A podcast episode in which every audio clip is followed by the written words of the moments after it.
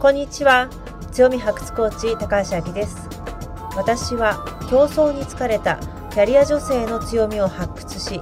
自信と創造性を取り戻すお手伝いをすることによりキャリアも女性としても幸せを実感する人を世界中に広める。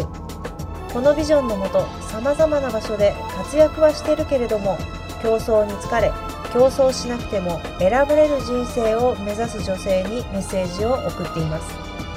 私たちは唯一無二の大切な宝を持っています。その宝に気づき人生キャリア人間関係に生かすことができたらあなたは自分を苦しめる自己研鑽という自己否定から解放され常に誰かと比較して不毛な競争をしなくても十分に選ばれる女性になります。各エピソードでは自分が幸せになることに言い訳をしない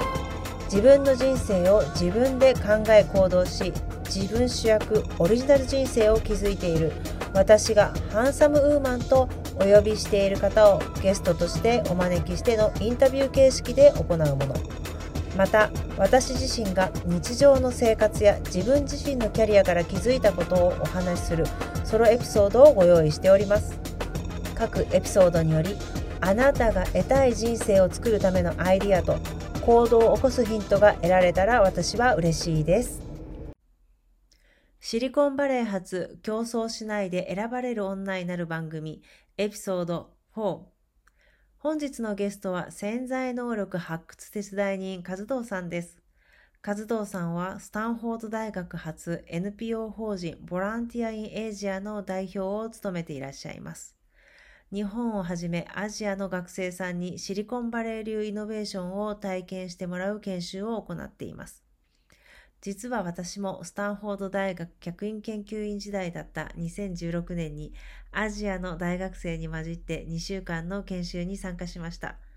とっても印象深い研修で今でもこの時のことが活かされています。活動さんも学生時代にこの研修を受講し大きなインパクトを得てこの団体に就職をしました。しかしここまでの道のりは決して平坦ではありませんでした。今回のエピソードでは自分の好きを選択して生きる方法にも触れています。最後までお楽しみくださいね。本日もお知らせがあります。日本時間11月30日夜10時から競争しないで選ばれる女になるライブを4日間連続で行う予定です。詳細はメールマガジン、インスタグラム、フェイスブックを通じてお知らせしますので、ご興味のある方はぜひご参加くださいね。では、本日のゲストの和藤さんをご紹介したいと思います。どうぞよろしくお願いいたします。よろしくお願いします。いや、こんなこともあるかもしれないなんて思ってなかったんですけども、やっぱり会議室ってよかったですね。あ、そうですね、そうですね。はい、よかったです。ありがとうございます。実は今私はシリコンバレーのオフィスから参加しております。で、こちらのオフィスなんですけれども、WeWork ってご存知ですか？スタートアップの方だったり、まあ、いろんな方がレンタルされているんですけど、皆さんの知ってる会社だったら LINE だったり NEC さんが入られてるみたいですね。では、えっと、本日なんですけれども、和藤さんに、はい、自分主役で生きるね、ための、えっと、なんだっけ、ヒント、なんだったっけ、すいません。あ、マスありがとうございます。ライブ感ばっちり。でじゃ自分主役で生きるヒントっていうのを、お尋ねしたいと思います。わかりました。で、今回は皆さんにいろいろ質問させていただきました。海外留学したい、したくないっていうのと、したいにするんだったらどこの国に行きたい、どのぐらいの期間、語学以外だったら何勉強したいっていうのをお尋ねしたんですけれども、はい、そういうのもね、含めて、海外で、プラス海外に留学するっていうことをね、和藤さんにガンガン行きたいと思います。はい、はいはい。では、まず自己紹介から、はい。お願いしてもよろしいですか？わかりました、はい、はい。ありがとうございます。皆さん、こんにちは。えっ、ー、と、石田和人と言います。で、今回の告知でも和人っていうふうにあの告知されてたと思うんですけど、漢字で書くと、統一をまあひっくり返して、一の塔って書いて和人なんですけれども、うん、えっ、ー、と、今はですね、アメリカにあります、このアメリカとアジアを、まあ、もともとこう結ぼう、国際交流を通して、こう、つなげようっていう意図で、えっ、ー、と、立ち上げられた NPO の、えっと、代表をしています。で、まあ。60年前にスタンフォード大学で、はい、あの、作られたんですよね、ね。このはい NPO って、ね。だいぶ前に、えっとできたところで、えーでまあ、いろいろまた後でお話しするかと思いますけど、まあ、いろんな、えっと経緯がありまして、まあ、あのここで、えっと今もう17年目ですかね、やってますけども、もともとはですね、まあ、結構ぐねぐねしたあの人生を歩んでまして、えっと日本は神奈川の出身で、うんであの小さい頃にですねあの父親の仕事の関係でイギリスに行く機会があって、えっと6年ほどですねイギリスにいてで小学校で日本にまた戻ってきて、まあ、逆カルチャーショックっていうんですかね日本からに来て ね。こういろいろあの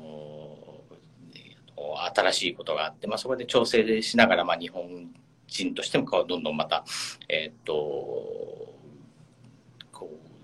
幼少期を送ってったんですけれども、あの高校でやはりまた外を見てみたいなと思って高校で、えーっとアメリカにその時初めて来る機会があって1年留学をしてでまた日本戻って日本の大学行ってまた外見たいなっていうのがあってですね大学の時はですねかなり、えーっと研修ですとか、旅行、外に行く旅行にこう、まあ、情熱を燃やすとかやってたので、まあ、そのためにもちろんお金がいるので、もうアルバイトをバンバンバンバンしてですね、家庭教師と、あとは、えーっと、あの、それだけだとつまんなかったので、えっと、スカイラークとモスバーガーで、アルバイトをしてですね、お金を稼いでいろんな研修をして、で、それで大学を卒業して、で、2年ちょっとですね、サラリーマンして、まあ、社会経験を得て、で、その後やはりもう一度こう勉強したい、もう一度アメリカで、えっと、教育を受けたいということで、大学院の留学をしまして、で、それで、えっと、勉強しながら、えっと、まあ、それはハワイだったんですけども、で、えっと、カリフォルニアに移って、まあ、今の仕事に至るという、まあ、本当ぐねぐねぐねぐねした感じで。すきてます。え、今、和藤さんって日本で生活するのと海外で生活するのどっちの方が長いですか？あ今もう多分は海外が長くなっちゃったと思いますね。はい。人生の半分以上多分外になっちゃってますね。うんはいで今日はあの和藤さんからまあいろんなお話をお聞きしたいと思いますし皆さんも何かその質問だったりわからないこととかもっとここ聞きたいなっていうところがありましたらコメントいただけたら私全部コメント読むようにしますのでよろしくお願いいたします。はいではまず、まあ、人生いろいろあのぐねぐねして今ここにたどり着いたんだよっていうのを自己紹介で教えていただいたんですけど、はい。現在一番情熱を向けてるものって何ですか？そうですね。あのー仕事で言えばですね、まあ、仕事の主なこうやろうとしていることっていうのは、そのいろんなこう研修プログラムをデザインして、こう将来のこのイノベーター育成っていうのをですね、こう社会を良くするために新しいことをこう、まあ、あの進めるような人を育成するのに、えーっと、まあ、やりがいを感じているのと、あと地域的にはですね、今非常にちょっと私、ミャンマーというところに注目をしてまして、なんでミャンマーは注目してるんですか？それはですね、えーっと、まあ、プログラムに参加してくれる人がいろんなアジア各国からいるんですけども、特にミャンマーの人は、なんていうんですか、意識の高さとか情熱、パッション、で特にあの皆さんあの、もしかしたらニュースでご存知かもしれないですけど、残念ながら去年あの、クーデターがあって、また軍がこう、し支配するようになってしまったんですけど、そういった苦境の中でもですね、非常にこう、あの、オンラインで教えたりする機会があったんですけれども、このやはりこう逆境に負けずに情熱的にこう何かこう学んででややっぱりこう自分の社会国を良くしたいっていう人が多いので、そういう意味での非常にこうあの何かできることがあればということでちょっと注目している場所だったりしますね。あとは私生活の中では、えーっとちょうどコロナになった頃からですかねあの走ることを、まあ、運動を心がけるようにしてましてもともと歩きウォーキングから始めて少しずつこうじゃあ走ってみようかなっていう感じになってそれを今ちょっとなるべく続けるようにハンバーガー大好きですからってでしたっけ？そうです。っていうか、もう食べるのが好きなんで、食べるんだったらそのまま食べてばっかりいたらまずいだろうっていうことで、はい、一応運動してカカロリーを消費してまた食べるっていう。あとあれですよねあの今ミャンマーの学生さんの授業をこちらからオンラインでしているっていうことと、あと日本の学生さん日本中国、はい。韓国あと台台湾湾とかインドネシア、えーっと、タイなどからの学生さんが、えーっと、まあ、コロナ前はこちらシリコンバレーの方に来てもらって、今はオンラインでいろいろ研修をやって。私が、えっと、お世話になったのが2016年だったと思うんですけども、2016年に日本、中国、韓国、あの時そうですね、台湾の方もいらっしゃいましたし、うんはいタイの方もいらっしゃったんですけども、本当平均年齢20歳、そうですね。21大体歳。20前後ですよね。そうですよねはい。に混ざって40の私を勉強させていただきました。もう本当にそのソーシャルイノベーターを育てるっていうところでサンフランシスコに行って、そのホームレスの方にインタビューを取ったり、うんなかなかできないね、体験をこちらのはい。研修でさせていただいて、はいその時のご縁で今もつながっております。はい。ではですね、もう早速なんですけども、はいガンガンいきたいと思いまあ、す。人生をうん変えた、い今この紆余直接人生。はい。なんか印象の深い出来事や思い出とか、うん。これは自分の人生にすごく影響してるなっていうような出来事ってありましたか、そうですね。あのーまあ、一つは先ほど、えっと、話しました、その高校留学ですね。うん。まあ、16の時に、こう、まあ、ホームステイという形で、でアメリカもかなり、まあ、田舎のアイダホっていう、あの、まあ、ジャガイモで有名なところに行って、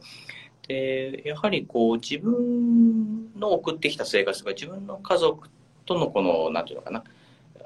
感覚っていうのが随分違うことに、こう、まあ、新鮮さを感じたっていうのがあって、例えば家族間っていうので言えば、やっぱりこう、あ、家族で集まる時間があって、お父さんが早く帰ってきたりっていうのがあって、あ、そういう家族形態っていいなっていうふうに感じたりとかですね。あとはまあ宗教でこう非常に結びついているコミュニティだったので、そういう。モルモン教でしたそうですね。はい。うん日本ではなかなかそういう形でのコミュニティを見ないので、うんそういう意味での、えっと非常にこう新鮮だったのと、あと、高校、あの、現地の高校に行って勉強したんですけど、それも非常に面白かったんですね。日本のはやっぱりこう、あの、勉強しててもつまらなくて、まあ受験を目指してだとか、英語やってもまあ単語を覚えてだとか、私はもう国語系は全部ダメだった古文漢文全部ダメだったんでとにかくあんまり面白いあの思い出はないんですけどもでもあのそのアイダホの高校とかアメリカの高校に行ったらどの教科もなんか面白く感じて、まあ、例えばスペイン語をまあ外国語として取るんですけど非常にこうあ使えるスペイン語を教えてくれるとか、うんそのうん。いう感じがしましたし、あとはこれはまだコンピューターっていうものがちょうど出た初めの頃だったので、うん。そのコンピューターのプログラミング、まだ画面がまだあの緑色のフォントしか出てこないようなコンピューターだったんですけど、で日本ではまだ誰も触ってないような時にコンピューターのプログラミングで非常に実用的な、えっとことが勉強できるんだなっていうのもあって、まあそれでゆくゆくアメリカにまた、えっと勉強したいっていうふうに思うようになったその間ほでの経験が非常に大きかったのが一つと。マスも同じような時に、うん。あれなんですよ、アメリカに行ってて彼女は、どこだったかな？うん。多分なんか教えてくれると思う後で。じうんうんゃあ高校時代ぐらいの時に行かれたってことですかね。そういう時にやはりそういう経験をすると、あのね、後々の人生に非常にこう、うんあの参考になるものがあったりとか影響するものがあるので、あ、アラバマ。アラバマ州です。あ私も詳しくは知らないんですけど、おそらくアイダホと似たような、ちょっとうん。都会ではないところだと思うんですけれども、うん。多分そうですね、そういったところでの経験が新鮮だったっていうのが一つと、であと大学の時にですね、日本の大学に行きつつ、まあ、その、外にいろいろ行きたかったっていうのがあって、その時にですね、私の今所属している団体がやってるプログラムに参加するっていう縁がありまして、うん。で、4週間の夏のプログラムだったんですけど、もうそこでももう目を見開かせるような、あの、体験をいろいろさせてもらって、まあ、いいくつも言ってたらキリがないんですけど、一つは、あの、参加者が日本と台湾からいたので、うん初めてアジアの他の人に、あ他のアジアの人にしあの触れる機会があって、それで、あの、やっぱり非常にアジアに興味を持つようになって、日本に、大学に戻ってからもアジア研究の方にこう、専念したりとあかいうのが自分がアジア人であるけれども、今まで意識しなかったんだけれども、アメリカに行くことによって意識して帰ってくるようになった。はいあすごい、それ。んそうなんですね。あの、アメリカに興味あってもちろんアメリカ行ったんですけど、逆に帰る時にはもうアジアに興味を持ってっていうことがあったんで、非常にそれは、あの、やっぱり良かったなって、まあ、やっぱ日本人としてアジアのことは知っておきたいなっていうのがあるので、あともう一つはその時にこの団体を立ち上げた、60年ぐらい前に立ち上げたその創設者うん。の人の影響っていうのも非常に大きくて、その人の、なんていうんですかね、こう、教育観だとか、人生観だとか、あと人間性だとかいうのに非常に惹かれて、で、その後も、あの、ずっと連絡は取り合ってまして、で、その人え、このビアっていう私も研修受けさせていただいて、和藤さんがまあ二十数年前に受けた研修、うん。ちょうどまだその時はスタンフォードと直結した組織だったんですよそうですね、まあ、スタンフォードから出てきた組織で、で、まあ、あの、オフィスもスタンフォードのキャンパスの中にあるっていう形で、はい。どうやって知ったんですか？その、あの、その、あプログラム組織、うんうんえーとうちプログラム。の日本の大学にポスターが貼ったんです。うんあこれで慶応大学にそうですね。であ、いいポスター、いい、良さそうなとこだなと。で、ちょうど外に行く機会を探してたので、申し込んだっていう感じですね。で、そのまま、もう、そのまま一発でいけたんですか？何か審査とか？あの、はい、あの、まず、1年生の時にそれ見つけたんですけども、うんものすごくやっぱり、あの、高かったんですね。あー多分、その当時で、まあ、飛行機とか全部入れて、6、70万。うんうん、で学生で自分出すにはすごい高いですよそう親ね。には頼めないなと思ってたので、うんそれでまずはあのそれを目的にアルバイト先をっていうのをいっぱいしてでいよいよじゃあ受けられると思ってお金貯めたんで行ったら補欠だったんですおお。よ であいけないんだとせっかく働いたのにとか思って、うん言ってあの思ってたんですけどもたまたま誰かキャンセルして、うん。キャンセルのところに入れて行けたというこうギリギリセーフじゃないですけど、そういう形で行けることになりました。研修はあれですか？そのスタンフォード内がメインだったんですか？あそうですね、それはあのスタンフォードの中、キャンパスの中の寮に泊まって、おお、いいですね、当時ね。そうですはいはいそうですね、非常にこう、なかなかそれも、あの90年代ですけど、そういう機会も多分あんまりなかったので、で午前中がスタンフォード大学の英語の授業を受けて、で午後はやはりこういろいろ社会を見るあの文化に触れるということで、それこそ黒人コミュニティに行ったり、LGBT の人のコミュニティに行ったりということをして、当時ありました？あ ?LGBTQ のプラス、アルファ。日本では全く聞いたことがなかったですそうですね。そういうアイデンティティの人がいるというのも多分ほとんど考えたこともなかったので、うんそういった人に会ってお話を聞いてやっぱりあいろんな人がいていろんなこう人生があってで、まあ、やっぱり結構大変な思いをしてる人が多かったので、まあ、そういったのも非常にこうなんですかね目を見開かされましたうんね。うんそれはあれですか？この間私が参加させていただいた時は2週間だったんですけども、当時も大体2週間ぐらい。そのプログラムは4週間だった4週間ちょっと長めですね。うんはい。1ヶ月のプログラムで。でもその創業者の方との出会いで、人生またガラッと変わったんですよね。そうですね。はい。なので、その人の影響で、多分その時にはぼんやりと、あ、こういった仕事面白そうだなと思ってて、うんで、その後また、あの、アジアとアメリカの学生をつなぐっていうことですか？そうですねれともなんか教育っていうところで。両方ですね、うんなんか教育を通して人をつなげるというところに魅力を感じて、でもなんかどこでもっていうよりも、なんかそ、ここ、ここがいいなっていうイメージはあって、まだその時は、あの、どうやってそこ働けるのかわからないし、外国人としてアメリカでっていうのもわからないので、とりあえずはあの日本のことを外に広められたらなっていう思いで、えーっと、日本語教師を目指して大学院に行くっていうことをまずしました。うんん日本語教師を目指して大学院に行ったのはハワイ。そうです。はいです。ハワイ大学はい。はい今回留学したい先っていうので北米が出てこなくて本当びっくりしちゃったんですけれども出てきたのがオーストラリアベルギーもうもうギリギリアメリカで出てきたのがハワイ。そのハワイ大学に行かれてました。は いそうですね。ハワイは非常に暮らしやすい、日本人として暮らしやすいところですね。日系のコミュニティもありますからね。そうですね、そうですね。あんまりそのマイノリティ感を感じることはないかもしれないですね。今ちょうどね参加されているマキさんは今カリフォルニアロサンゼルスの方から参加されてますね。そうですか。はいはい。うんうん。お久しぶりです はい。で、で、結局、その、ビアさんで働くことになるんですけれども、はいはいそのちょっと経緯って教えていただけますか、まあ、大学行きましたよね、あはい4年間。はい。で、そのままビアさん行きたかったですか？えーっと、その時は、あの、まだそんなに、あの、ビアだっていうふうには思ってなかったんですね。でその時はですね、あの、やりたいことはっていうので、あの、今回の告知文にもあったと思うんですけれども、あの、ディズニーランドの経営してる会社で働いてみたいなっていうのがあって、就職活動もほとんどそこだけを考えて、ほとんどいろんなところは回らずに、えーっと、やってましたね。はい。ででもあのそれであの面接とかまで行ったんですけどもやはり昔今もそうですけど昔から人気のある会社で今から考えればもう非常にこの準備もあの甘い準備しかしてなかったので、まあ、落ちて当然かなと思うんですけど結局受からずに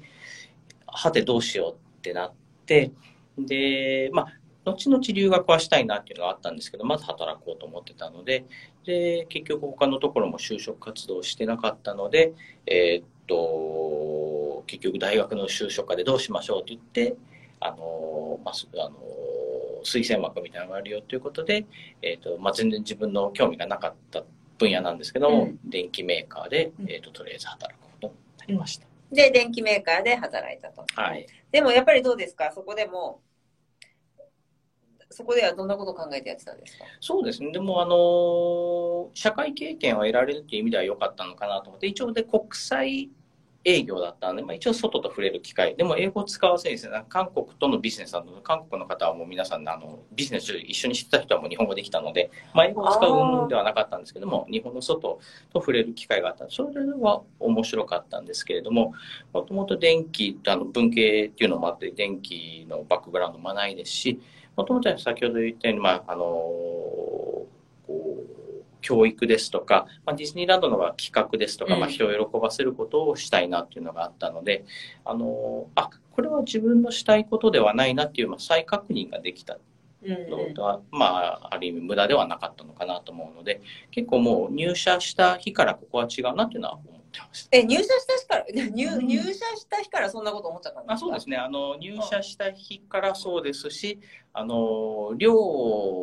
に入れられるんですねあの新入あ社員会会社の？はいそれがまたね古い寮で小さくてちょっと汚くてプラスあの相部屋小さい部屋にもう一人の人と相部屋ってこれはきついなと思ってはいもうここは長くはいちゃいけないと思いましたね。う。うんでもやっぱりそういう直感ってあるかもしれないですねうんうんうん。そうですね。んだから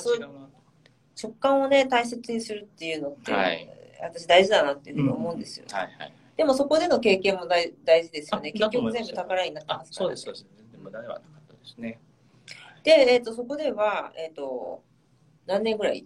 もう2年半ですね。もう着々と留学の準備はもう、あの、始めて、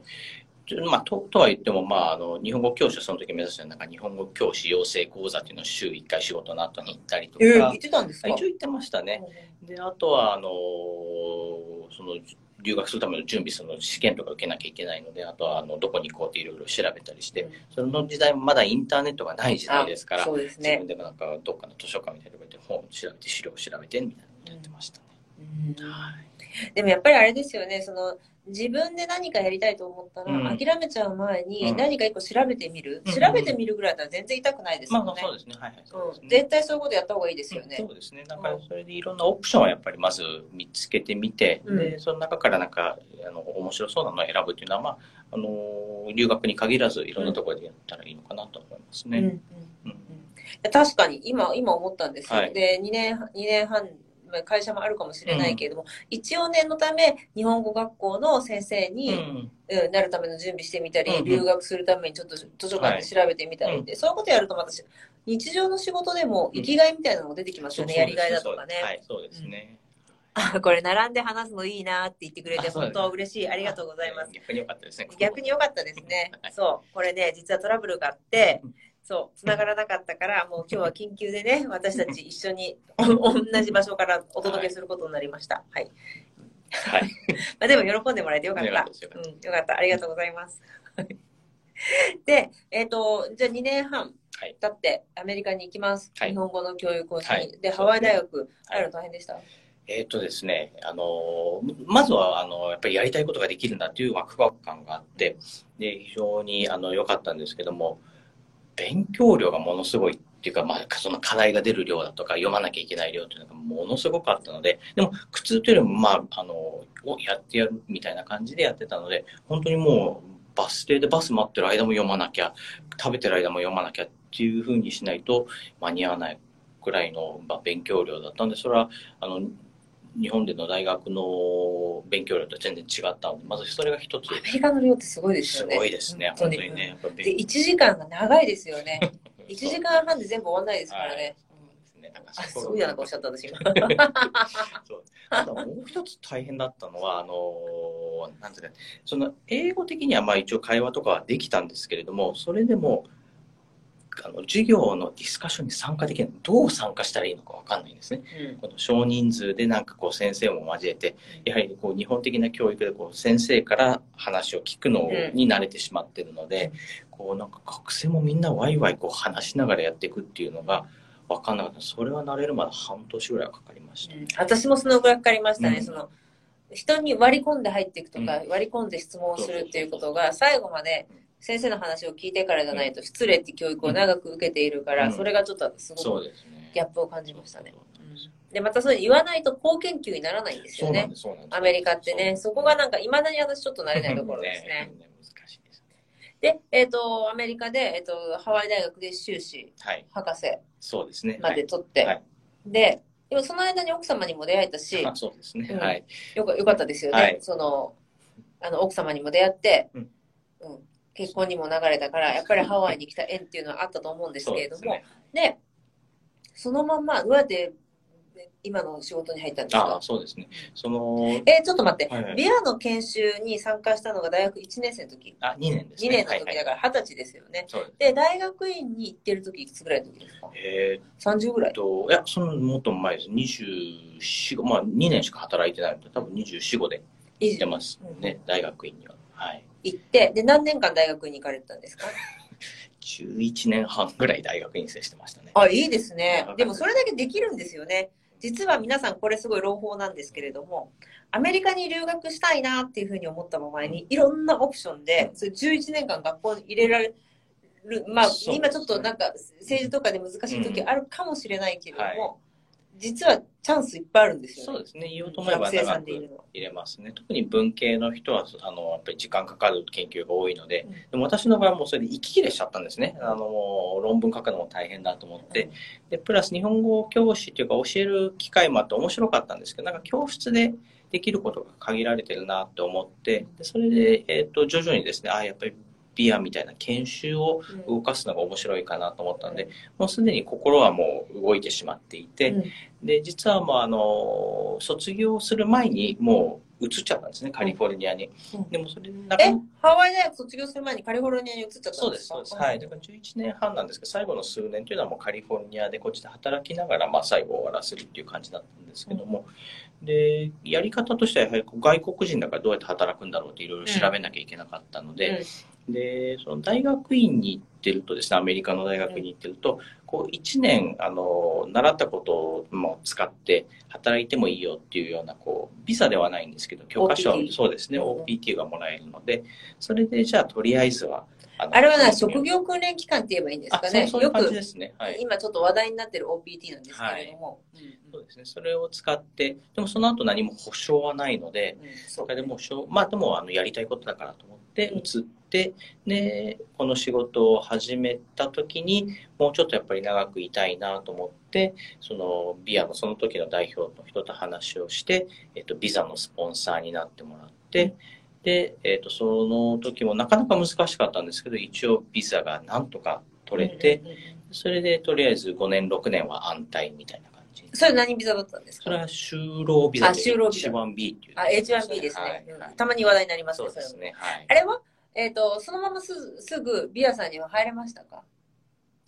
えーっと、あ、それはどういう意味ですか？すごい入るっていうのは。えっ、とアメ、アメハワイに行っていて、うん。ビアで働きたいって、はい多分そのあ10年前の思いがあったんですよはいはいね。10年間思い続けたんですよ。ここで働きたいってすごいでしょ。うんはいあこれもすんなりじゃなかったです。先ほどのビアのプログラム行くのも1年待って補欠になって行ったという話をしま話をしましたけど、実はですね、今回働き始める前にもう2年前に1回申し込んだんですね。うんでもその時もまた通らなかったんですね。うんうんで、まあ、詳しい理由は知らないんですけど、おそらくまあそういった類の経験が全くない教育関係のねそうですね。プラス、やはり外国人だからうん、多分ビザがまあ面倒くさいのか分かんないっていう多分理由があったと思うんですね。うんまだその時外国人の採用まではそんな積極的にしてない。あ積極的に全くしたことないですね。うんうんなので、多分、あの、やっ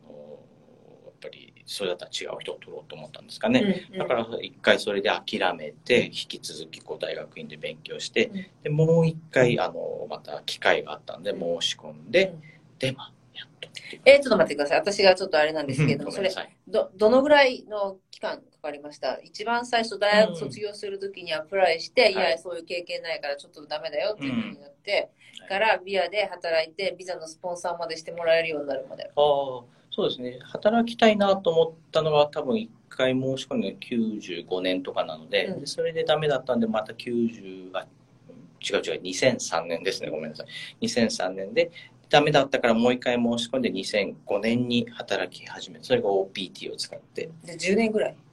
そう、どこからです？あ、そう。一番最初から。あ、一番最初からそうですね。ビアをに参加した時から言えば、10年以上ですね。うん10年以上巡り巡って、やっと、あの、一応社員として働けるようになったって感じですね。じゃあやっぱりあれですね、本当に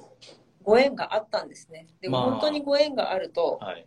いろんな形で目の前にやってくるのかもしれないまあです、そうですね。まあそうです。最終的には縁があったのか、たまたま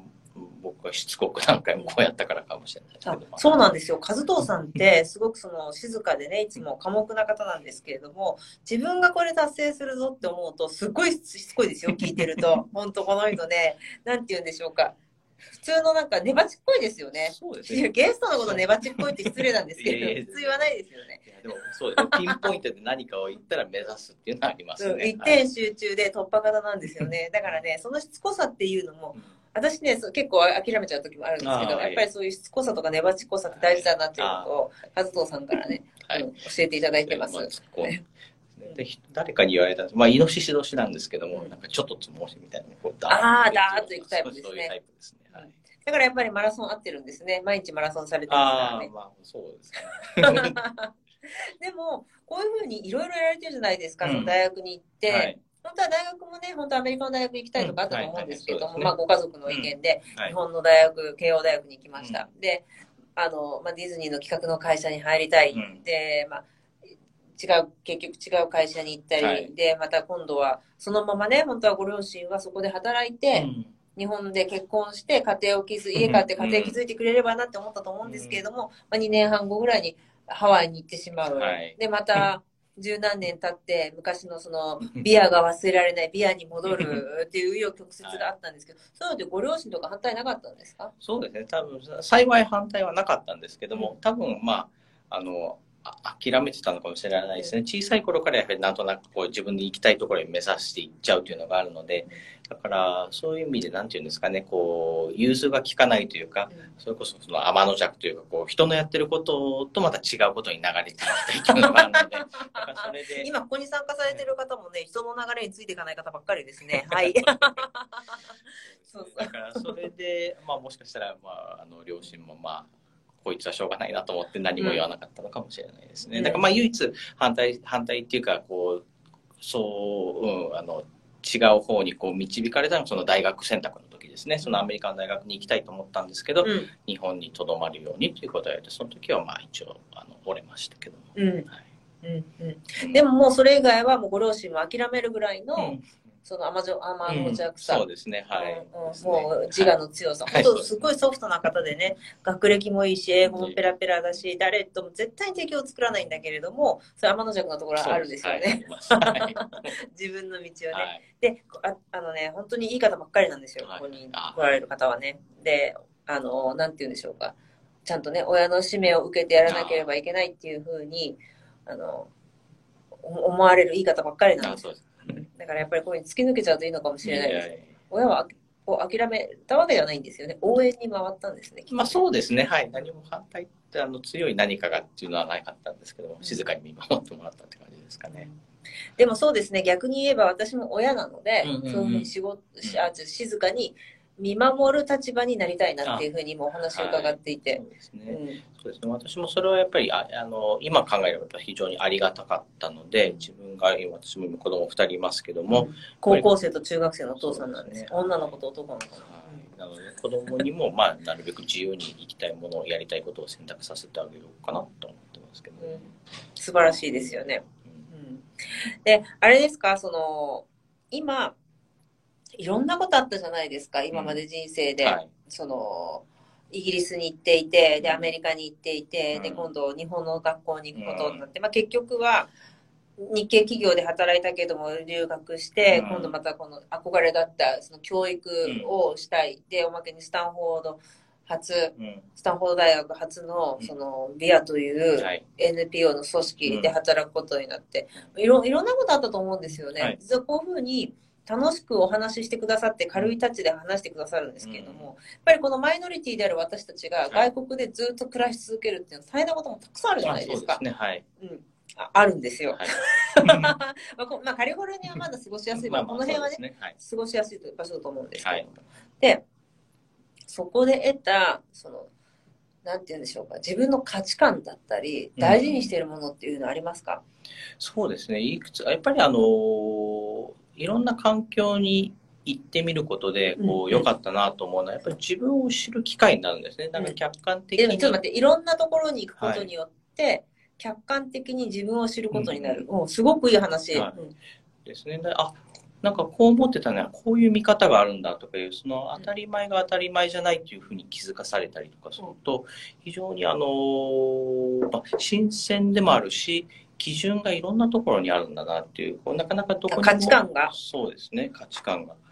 やっぱり別に日本とか限らず、い一ところにしかいないと、やはりこう、それが世の中だと思ってしまうんですけども。その通り。うんはい。なので、やっぱり外を見ることによって、あ、こんなやり方とか考え方があるんだとかいうので、それで自分をまたこうなんですかね、知る機会になるので、自分の反応しますよね。そうですすごくね。過剰に反応しますよね、はい人ってね、新しいことに。だから、えっ、と、この中で海外生活あるある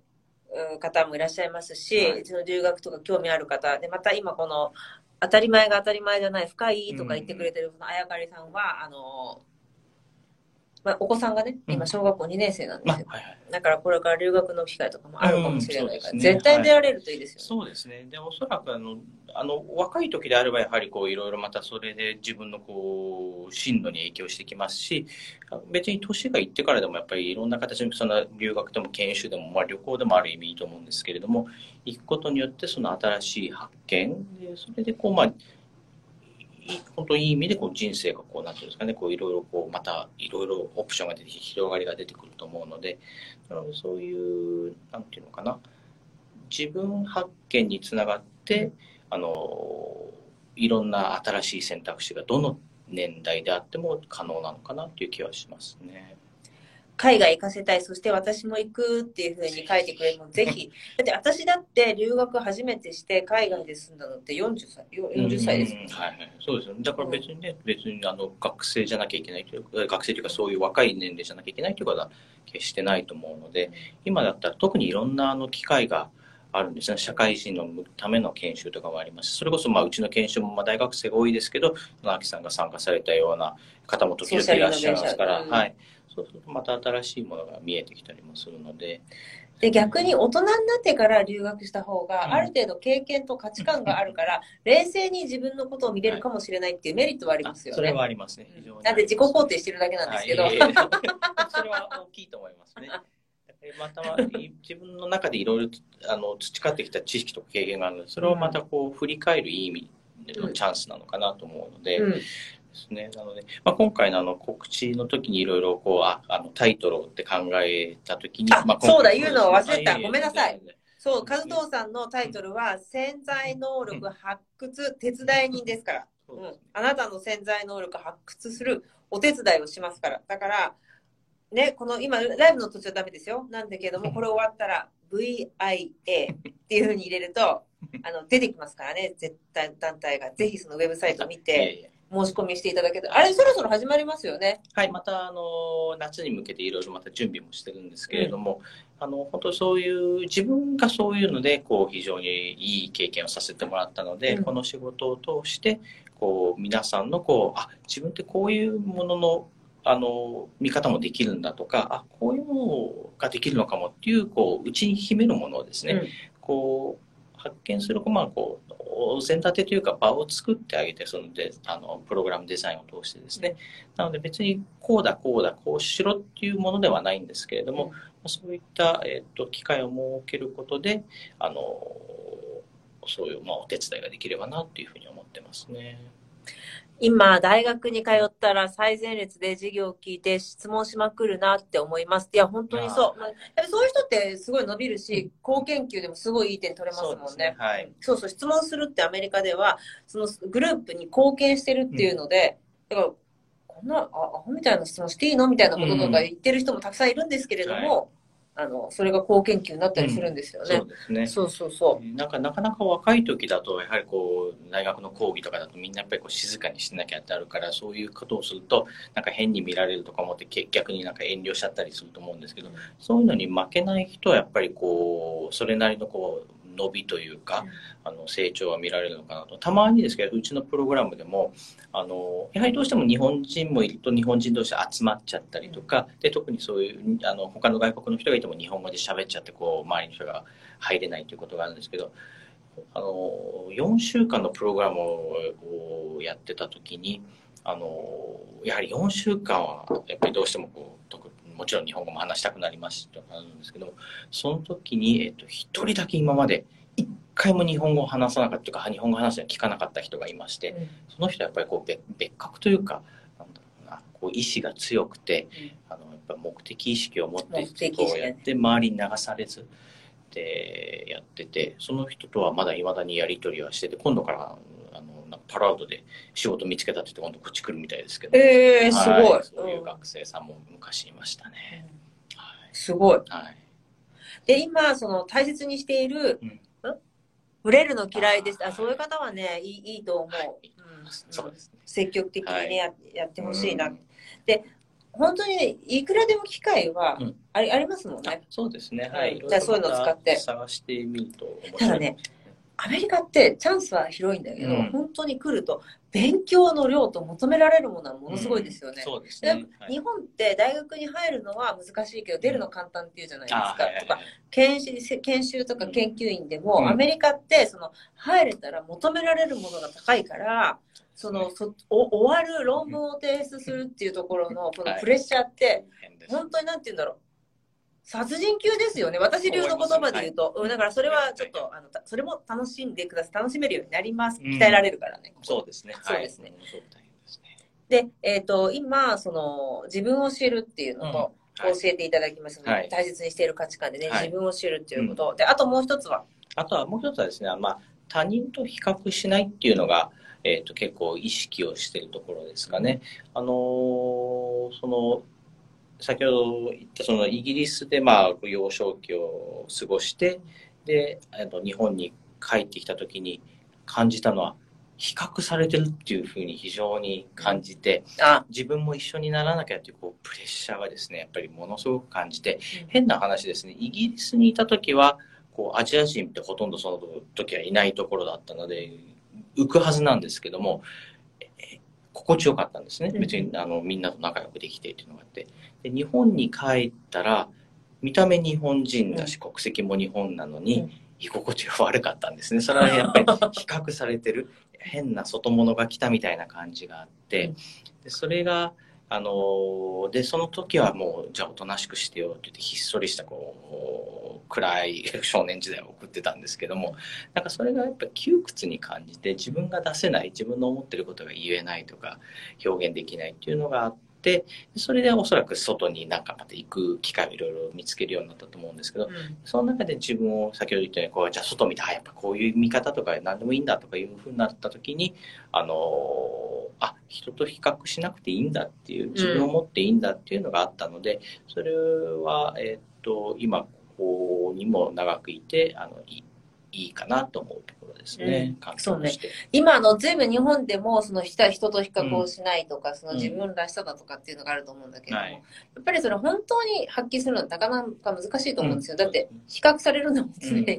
ね。はい、なんだけども、自分だけは、その自分を比較しない、誰かと比較しないで自分で決めるっていうふうに、することはできますからね。そうですね。自分で判断することはできるから。はい。ですね。なので、おそらくやはりそういう意味での、まあ、自己分析の時間とかを持ったりとか、それこそ、アキさんが、あの、他の方のお手伝いをしてると、取説をこう、まとめるっていうのも、うん、自分の取説、ありがとうございます。はい、いただいてそう。そうすると、やっぱりこう、いい自己分析になって自分を持てると、やはりこう、まあ、強い自信である必要はないんですけどもある程度自信を持てれば別に人がどう思っててもそんな気にならなくなるのかなっていうのはありますね。そうですね。で、あとは思うのが、自分の状態がいいと人に何言われても気にならないんですよね。うん、だからもし自分が誰かと比較してるなとか、うん、なんか言われてカチンときたりズドンときたり、なんかざわざわっていう時は、うん、あ、これは自分の状態が悪いんだなっていう、なんか自分に何かあるんだなっていうふうなヒントにしていただけたらいいんじゃないか、そうですね。最近思うんですよね。あと、他にありますか？自分が大切にしていることあとはそうですね。あとは、まあ、これは性格的なものですけど、先ほども言ったその目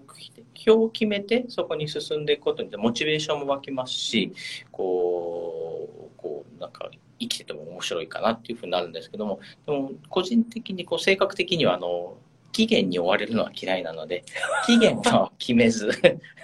一応そこをこうゴールななきゴールを、うんまあ、ゴールで期限なきゴールを設定してっていうのはありますね。うんでそれで自分へのプレッシャーをまあ変にプレッシャーまあプレッシャーでこうモチベーションされる人は別にそれでも全然いいと思いますけども、うん自分の場合はそれは多分合わないのでそういう変なプレッシャーを与えないようにしてます。じゃあ、あれですね。じゃあ、小さい目標を立てていって、自分にプレッシャーを与えない程度で、なんか、ゲーム感覚っていいかもしれないですね。そうですね、はい、少しずつ、そうすると、あの例えばその今走ってるのもそうなんですけども、うんやはりこう、大きな目標、大きすぎる目標は立てないようにしていて、でもこう、これぐらい、これぐらいって言って、で期限は設けずにやってって、で、こう、アプリとかを使って、こう、あ、今日はこれぐらいできたとか、ちょっと早くなったとか、まあ、そうゲーム感覚的にやるやっことぱり粘っちっこいですね。そうですね。ちょこちょこちょこちょこちょこってやるのが好きですね。はい。でう、ん。えっ、と、私がね、いつも皆さんにお伝えしているのが、その、自分の状態を良くするために、はい。絶対自分のね、その自分の取説、うん。自分のご機嫌を良くする習慣を持つことが大事ですよってお話をしているんですね。はい。で、和藤さんが大切にしている、その、習慣みたいなのはありますか？習慣そうですね。あのー、なんだっけな。ちょっと。なんか習慣でいいことあったっけな。やっぱりジョギングですか？あ、まあ、その日常の習慣ではそうですね。その継続とか自分のリズムを作るとかいう意味での習慣は、今それが、そうですね。一応この2年続けてるので、あの、あります。えもう2年経ってんですか？一応2年ってあのちょっとずつですけれども、あって今は一応なんですかねそのハーフマラソンぐらいまでのところまででももうそれ以上は多分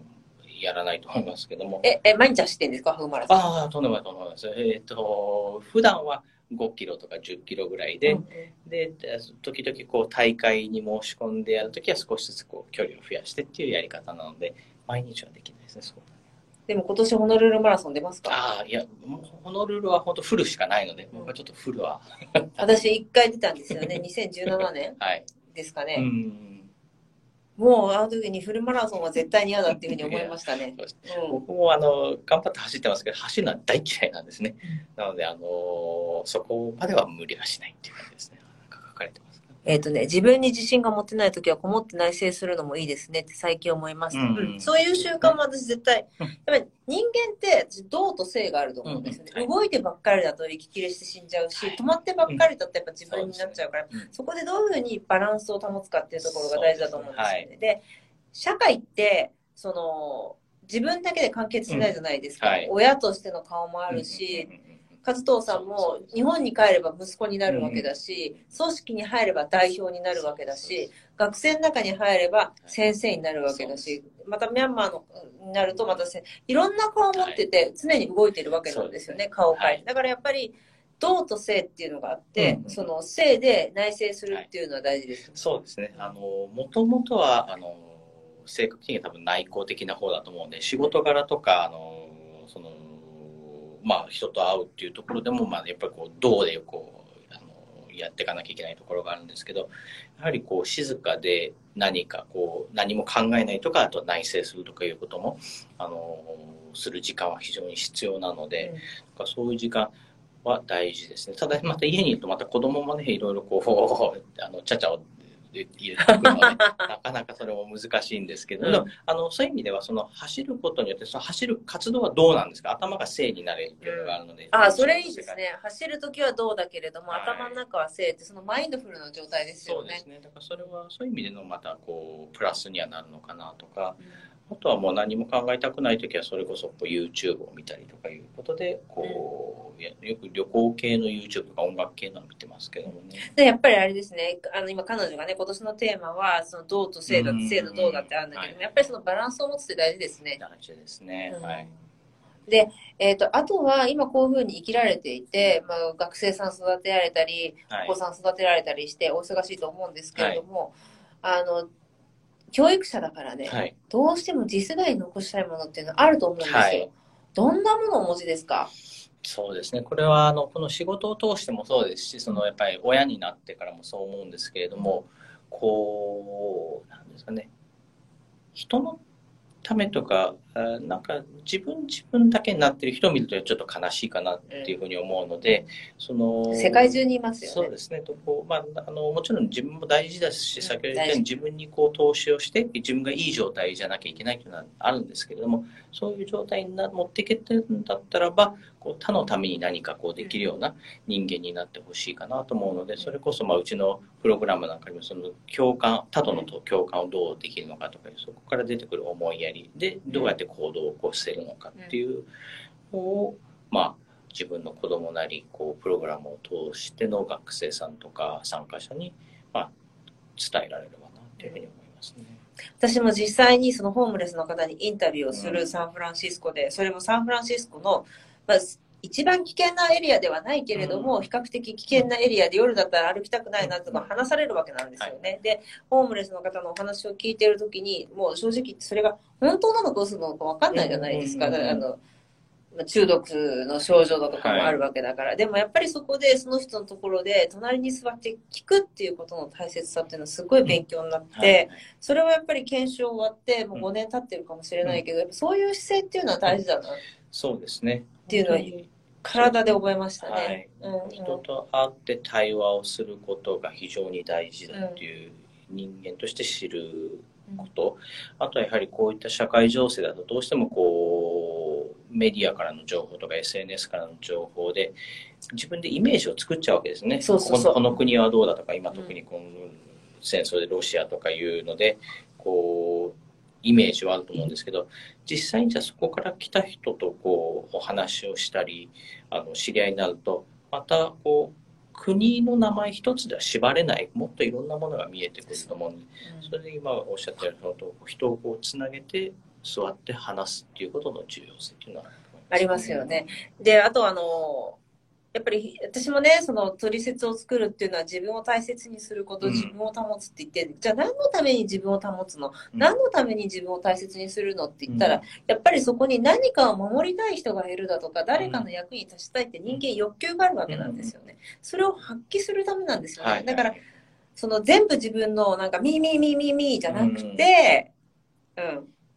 そう、誰かのため、ミーミーでエネルギー貯める時もあるかもしれないけど、それを誰かのために使う時やっぱりそれもバランスなんですよね。はい、そうですね、うん。っていうふうに思いますね。はい、じゃあ次世代の方にはその相手の立場に立つっていうんでしょうかね。そうですね人に対して思いやりを持つっていうこと、はい。非常に思いますね。なので、だから、あのー、もちろん勉強ももちろん大事ですけども、うん、別にそういう、なんていうのかな、テストの点数だとか、あのどこどこの学校に行けたっていうことよりもあと人間性があるか。だから私も人を見る時っていうのはそこを見るようにはしてるので、別にあのどこ学校行きましたとかそういうのは全然どある意味どうでもいいというところですかね。私もそうなんかお人柄だったり、うん、なんか人が見えてない時にどういうふうにするか。うん。うん、っていうところを私見たりしますね、うん、うん、やっぱり人が見てないところでもとても丁寧だったり、うん、あのちょっときれいに片付けるだとか、ちょっと物を避けてその人の歩きやすいようにするとかっていう方を見るとやっぱりあのすごくね、うん、はい、いい方だなって思うし私も勉強したいその方が勉強したいなっていうふうに思いますね。で、えーと、そろそろ最後の質問に入るんですけれども、はい、今後取り組みたいこと何か今後に向けて夢がありましたら教えてください。そうですね。まあ、あの、今やってる仕事、今やってるんだったら非常にまあ小さいところなんですけれども、あ、あの、スタッフも全部で7、8名のところで、プログラム数もこうそんなにはできないんですけども、まあ、もっともっとこういったことをいろんなところでできればなと思うので、まあ、それをどういった形でやるのかわからないんですけども、特にやはり、あの、まあ、今の仕事としてアジアいろんなところと、うん、あのアメリカの人を、まあ、あのに提供してますけど特にやはり日本人としては、うん、日本のあの人たちにこう外を見る機会を、うん提供していきたい。なかなかまあ島国っていうこともありますけれどもどうしても特に若い世代やっぱり外に目が向かないっていうのがよく言われていることなので、うん、まあ、何かしらねこう興味を持ってもらえるようなこの一歩を踏み出せる機会そこからじゃあ次に自分を知り他を思いやりというところの流れを作っていけたらいいかななんていうふうに思いますけど、ね、うん今ちょうどそのお金の払い方や物の置き方といった小さなことこことにその人の本質が現れたりしますよね。でも本当に私もそういうところなんか目目に入るかな。うん。うん。うん。ね。だから今ねあの探せばいろいろチャンスうん。ありますもんね。そうですね、はい。で年齢とかも関係なく、はい。うん。ね、なので、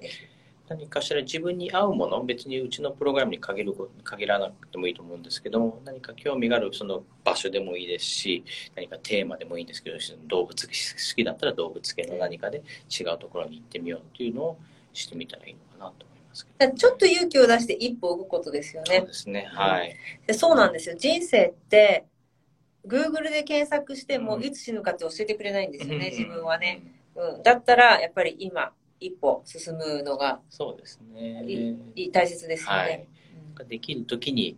やって、まあ、それも別にしこちらからしろとは言えないですけどもしてみたいんだったら何かちょっと一つこう動くといいのかなと思いますね。どうしても時々あの、まああのまあ、もちろんお金がないからとかあの時間がないからっていうのもあるんですけどでも本当にまあやりたかったら多分それを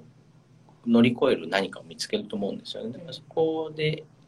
踏み出せるかどうかっていうのも大事かなと思いますね。あでもそうですね、そこで踏み出せるかなって言ったときに、それは自分が本気でやりたいか、本気でやりたくないかって試すチャンスなのかもしれない、自分自身に対して。そして、でもし今チャンスあ、今ちょっと違うかなと思っても、うん。本当にやることだったら、うん。もう和藤さんがビアで働くまでその10年ぐらいかけてるわけじゃないですか。だからそうやって、本当に必要なものはコツコツと進んでいれば、何かどっかでバッチリなタイミングで結びつくかもしれないですよねそ。れこそねちっこく。ねちっこくね、あ、そうそう、ねちっこく。ね、今これデジタルで、何でもファーって早く進む時代かもしれないけど、そこはアナログにねちっこくっていうところって絶対大事ですよね。ですね。はい。で、私もね、実はその、40歳で、ね、20歳の学生さんと、ね、おまけにが日本人の方もいらっしゃるけど、うん外国人の方、いろんな方と交わって、はいその、勉強させていただいた、その、ビアさんの研修っていうのは、私にとって一生忘れないんですよね。はい。で、時にやっぱり辛かったし、うん。で、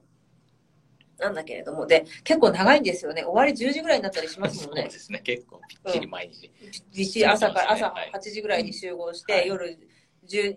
10時ぐらいになったりするとね、はい。そうね。うん。結構きつい時もあるんですけども、でもその体験ってすごく、あの、良かった。はいだから、もし海外に興味のある方、ちょっと2週間、3週間、あの、いや行ってみたいなっていう方は、この VIA で 検索をしてみてくださいね。ありがとうございますしたら、和藤さんが出てくると思います。はいありがとうございます。なるほど。後でつながることもあるうんね、ちっこく。そうなんですよ。ぜひやっていただきたいなっていうふうに思います。では、本日のハンサムトーク、ゲストは潜在能力発掘手伝い人の和藤さんでした。はい。ありがとうございました。ましたで、皆さんありがとうございましはいた。